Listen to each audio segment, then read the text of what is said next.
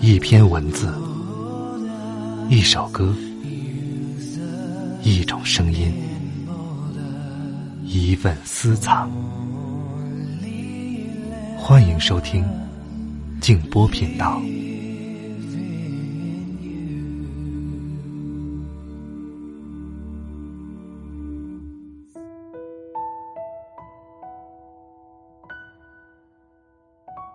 时间是最厉害的杀手。人们遗忘、厌倦、变老、离去。他说：“用历史的眼光看，我们之间其实也没多少事。”晚上好，朋友们，我是静波，欢迎来到静波频道。刚才这段话出自珍妮特·温特森。今天是母亲节，我要和大家分享一位听众的投稿。这位听友名字叫做常庆旺，他所写的人物是自己童年当中的一段记忆，而这个人物并不是他的母亲，而是一位卖油糕的妇女。我相信，在很多朋友的心里，都会有着一个辛劳的母亲形象。在过去。那个形象是真实的生活在你的身边的，而随着时光的流逝，母亲的形象会渐渐的成为回忆，成为记忆当中你的内心深处最让你牵挂和怀念的一份情感。好，下面一起来收听卖油糕的妇女。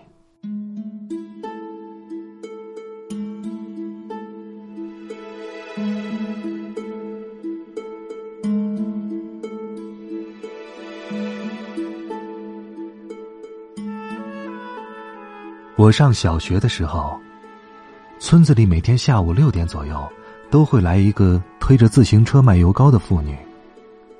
她衣着朴素，常常穿梭于村子的大街小巷，嘴里一声接一声的吆喝着：“糖糕、油条，糖糕、油条。”后来。我从大人们口里得知，她来自隔壁的邻村，她和丈夫共同经营着一家油糕坊，夫妻二人每天都会结伴骑车出来卖糖糕和油条。那时候，每当放学，我都会匆忙的拎起书包跑出教室，奔向家里，等待着他的到来。他每次都会经过我奶奶家门前。我一边写作业，一边焦急的等待，不时的跑进屋里看着钟表，嘴里念叨着：“怎么还不来呀？”奶奶总是安慰我：“旺啊，我的大孙子，你不要着急呀，你听，他已经在大街上了，马上就会到咱家门前嘞。”我赶紧站起来，侧着耳朵。仔细的听，那声音越来越近，越来越清晰。等他到奶奶家门前的时候，我总是第一个窜溜出去，奶奶也紧跟其后。我会冲着他的背影喊：“等一等，等一等，我要糖糕，我要糖糕。”小孩子看到甜食总是嘴馋的不行，我也一样。每次都会央求着奶奶给我买上一两个糖糕。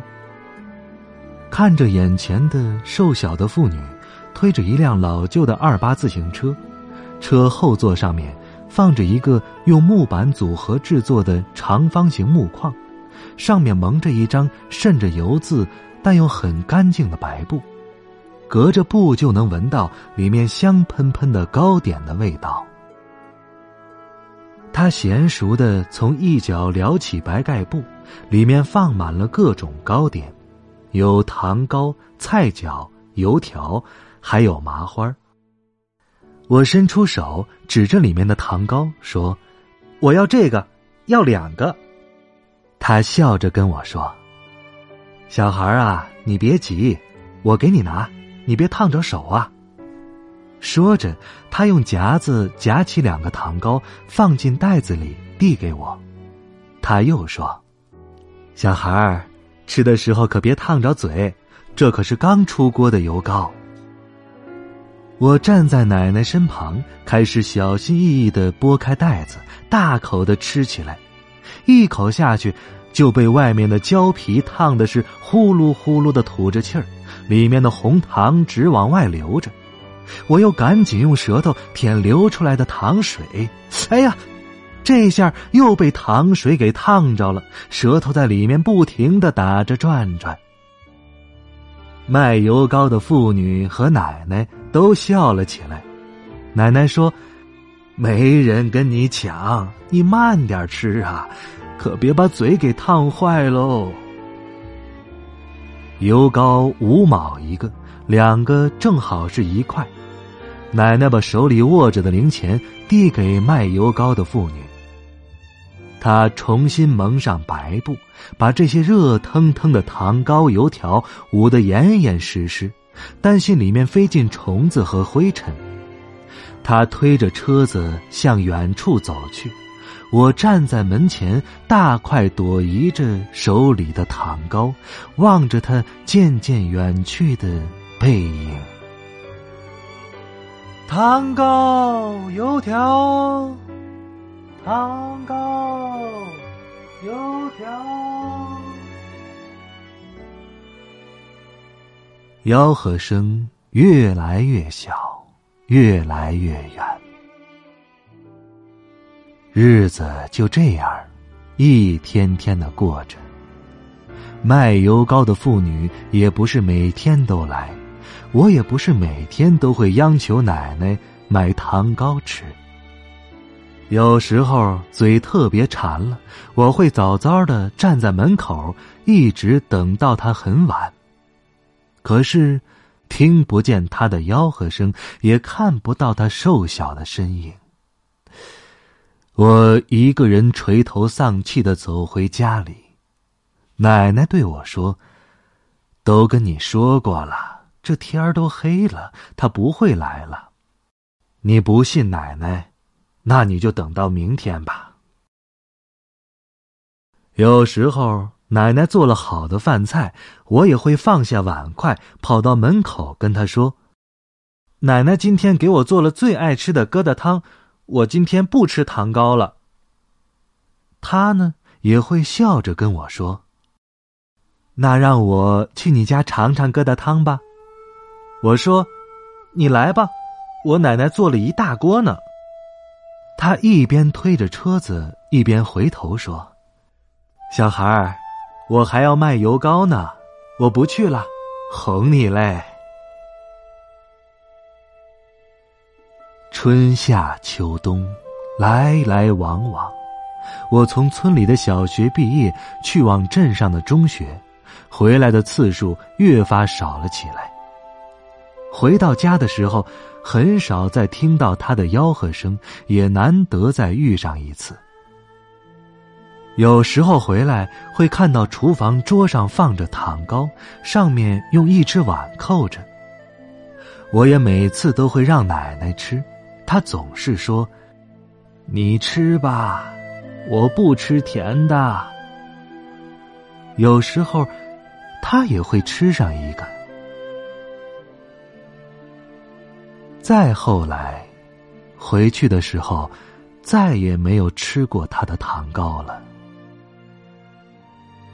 奶奶说，好像真的有很长一段日子，没听到过卖油糕的吆喝声了。街坊邻居说，听邻村来的亲戚好像说过，他得了重病，不再出来卖油糕了，店门也关了。我心里也有一些失落。吃了这么多年他家的油糕，现在再也吃不到了。如今，那些曾伴我多年的吆喝声，早已从脑海中消失殆尽。当初。他那口中爱吃甜食的小男孩，早已长大成人，不再爱吃甜食了。现在，生活在城市中，在乡镇上也还有炸油糕的卖家，我从来没吃过一个，只是会隐隐的想起年少时遇到过的那个瘦小的、推着自行车走街串巷卖油糕的妇女。回想起那外焦里嫩、流着浓稠糖水的油糕，我很是想再吃上一口。